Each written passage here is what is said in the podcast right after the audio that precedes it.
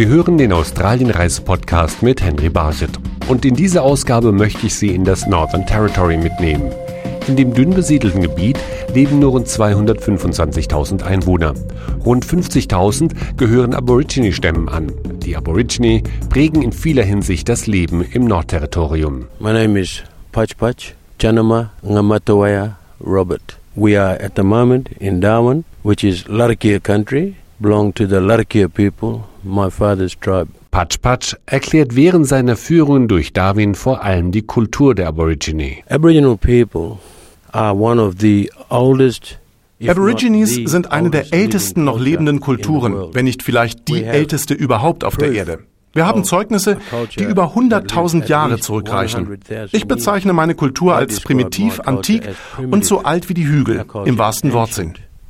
Our culture is old, old as the hills, literally. Wenn Patschpatsch auf seinem Rundgang die Bäume und Pflanzen erklärt oder zeigt, warum der Verzehr grüner Ameisen gut gegen Erkältung ist, bekommen die Teilnehmer seiner Tour eine Vorstellung über die Lebensweise der Aborigine-Stämme. We only deal with natural elements.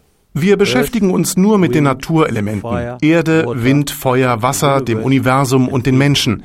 Das ist die Gesamtsumme unseres Verständnisses vom Leben. Understanding and perspective on this life. Noch deutlicher wird dies, wenn man Darwin verlässt und den Litchfield National Park rund 130 Kilometer südlich von Darwin mit Tess Etty besucht. Litchfield Park is an absolutely beautiful Der Litchfield National Park ist ein herrlicher Ort, um einen Tag zu verbringen, um unter Wasserfällen und in kleinen Bergseen zu schwimmen. Außerdem gibt es viele Gelegenheiten, die Natur zu genießen und Tiere zu beobachten.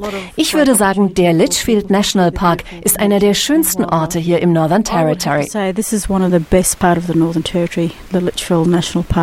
Die Aborigine-Frau ist hier aufgewachsen. When I was young, we used to hunt and live off this area a lot and um, als ich jung war, haben wir hier viel gejagt. Es gab viele Wallabies und Wallaroos. Wir haben Schildkröten und Barramundis gefangen. In den Auenlandschaften haben wir Elstern und Gänse gejagt. Das hat alles sehr lecker geschmeckt. Very, very yummy. Eine besondere Bedeutung haben für Tess Etty die großen Termitenhügel, die überall im Litchfield National Park zu sehen sind. Den roten Ameisenhügel esse ich am liebsten. Ich lasse meine Gäste davon probieren und die sagen zunächst, oh je, das sieht ja wie Staub aus. Und dann sage ich ihnen, dass das gut für Frauen ist, weil Zink und Eisen drin ist und dann schmeckt es auch noch gut. Wenn sich die Leute davor ekeln, sage ich ihnen, probiert's doch einfach und schluckt es runter and enjoy the flavor and swallow. Weiter östlich gelegen erreicht man den Kakadu National Park. Hier findet man zahlreiche Felsmalereien der Aborigines. Vor allem ein Motiv taucht immer wieder auf, die Regenbogenschlange. Der Aborigine Guide Victor Cooper erklärt seinen Gästen ihre Bedeutung. Die Regenbogenschlange ist sehr wichtig für die Aborigines im Kakadu Nationalpark. Sie hat unser Land geformt, sie hat Gesetze gemacht, gab uns Lieder und unsere Sprache. Die Regenbogenschlange ist also sehr wichtig für uns. Noch mehr Felsmalereien der Aborigines findet man in der Region Arnhemland. Diese Region gehört dem Jogulun-Stamm und darf nur mit einer speziellen Zugangsberechtigung betreten werden. Mit der Genehmigung der Aborigines darf Max Davidson in Arnhemland ein Übernachtungscamp betreiben und seine Gäste auch zu besonders schönen Felszeichnungen führen. Also Sie erzählen die Traumzeitgeschichten, die Schöpfungsgeschichte, über ihre Tiere und über die Fortpflanzung. Sie sind wichtige Zeugnisse ihrer Geschichte. Hier in Arnhemland sind die Malereien bis zu 65.000 Jahre alt. Durch seinen langen Kontakt genießt Max Davidson das Vertrauen des Stammes, so dass er Gäste seines Camps sogar zu Grabhöhlen der Aborigines führen darf, in denen mumifizierte Körper liegen. The second burial which we look at die zweite Phase der Bestattung ist die, in der der Geist zurück zu Mutter Erde gekehrt ist. Ich darf meinen Gästen das zeigen und ihnen davon erzählen. Normalerweise darfst du noch nicht einmal in die Nähe eines solchen Ortes. In dieser Phase sagen die Aborigines, der Geist ist jetzt bei Mutter Erde. Zurück bleiben nur die Knochen. Die Region Arnhemland ist ein Stück unverfälschtes Australien in Reinkultur. So etwas wie hier ist einmalig. Das ist das Beste hier am nördlichen Ende Australiens. Alles konzentriert auf eine kleine Fläche. Berghänge reichen bis an Überschwemmungsgebiete heran. Es gibt hier Wallaroos und Wallabies. Die Gegend hier ist wie das Paradies. Das Northern Territory ist aber auch die Heimat weiterer mystischer und einmaliger Orte. Der bekannteste ist wohl der Ayers Rock oder Uluru, so Hannah Brody Hall von der Tourismusorganisation des Northern Territory. Wir sind sehr glücklich, hier das Herz und die Seele Australiens im Outback der Northern Territories zu haben. Es gibt hier eine Energie rund um den Uluru und Alice Springs, die nur schwer zu beschreiben ist. Man spürt sie, wenn man hier vor Ort ist. Ich spreche da aus eigener Erfahrung.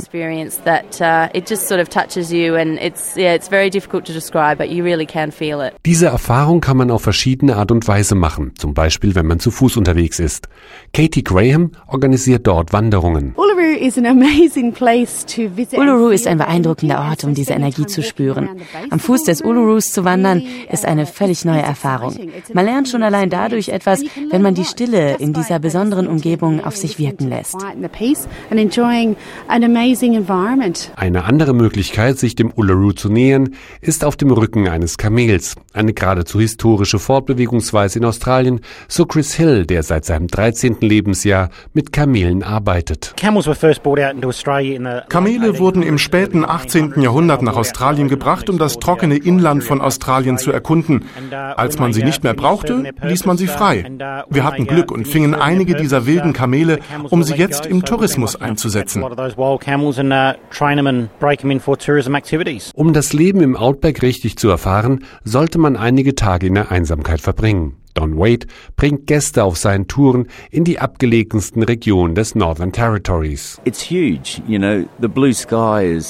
Es ist einfach weit. Der blaue Himmel ist enorm. In der Nacht kannst du die Sterne anfassen. Es verzaubert dich. Wenn du da draußen bist, dann weißt du, was die Wüste ist.